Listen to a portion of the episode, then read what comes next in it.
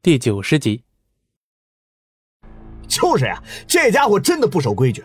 我们早早就把这块地皮给看好了。本来你们就是要迁厂区的，为什么还要死咬着这块地方不放呢？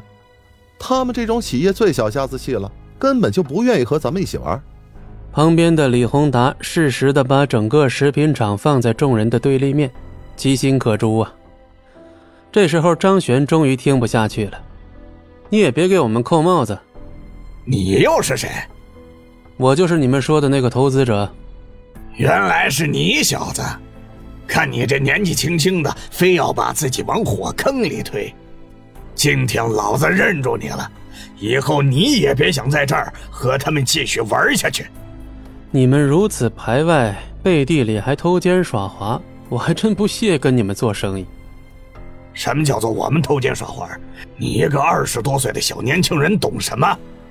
你们这么急切的想要抢这儿的生意，不就是为了打秋风吗？想把食品厂的价格压下来，拿下这块地皮，说的那么冠冕堂皇干嘛呀？张璇将他们最后的遮羞布直接撕扯下来，周围的人注意到这儿的情况，不一会儿以后，围的人越来越多，他们全都听到了张璇的话。看向赵克平的眼神莫名多了几分抵触，感受到众人猜疑的眼神，赵克平此刻的心情坏到了极点。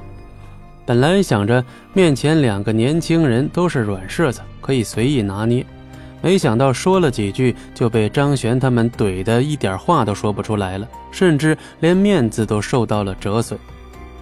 你倒是长着一副伶牙俐齿啊！可惜我的伶牙俐齿也说不破你这厚如城墙的脸皮呀。没关系，你可以随便说。今天这块地皮我们是肯定会拿下的，你就等着吧。我很期待看到你迁移厂区的时候的表情。随便。在门口进行短暂的交锋之后，众人也全都进入了会场，开始等待地皮的拍卖。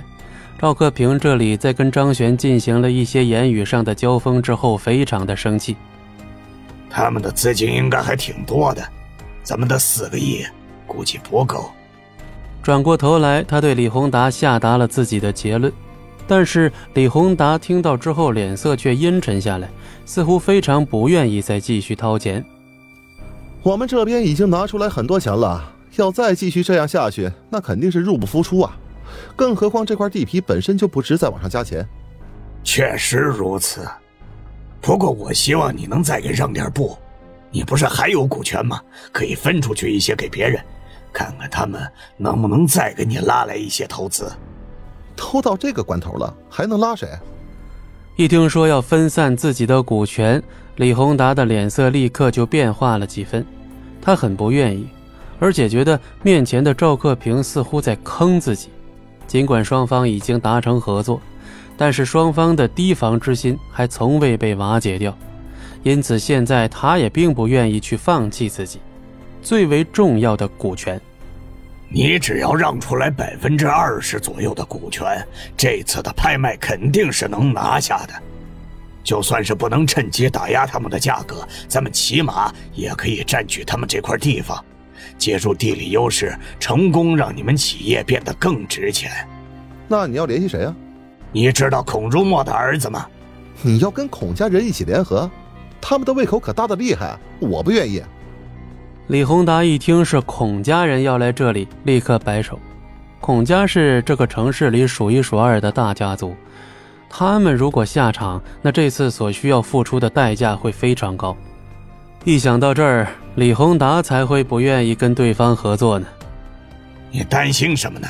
有我的面子在这儿，他们怎么可能会问你多要呢？而且这次如果是孔家大少过来，绝对能帮你成功拿下这块地方。你难道不想要食品厂的这块地？只能两成股权啊！我可一点都不多给。李宏达肯定是心动的。孔家如果出手，那今天他们绝对能轻轻松松的处理解决掉所有问题。张轩再有钱，他也仅仅是个人投资者。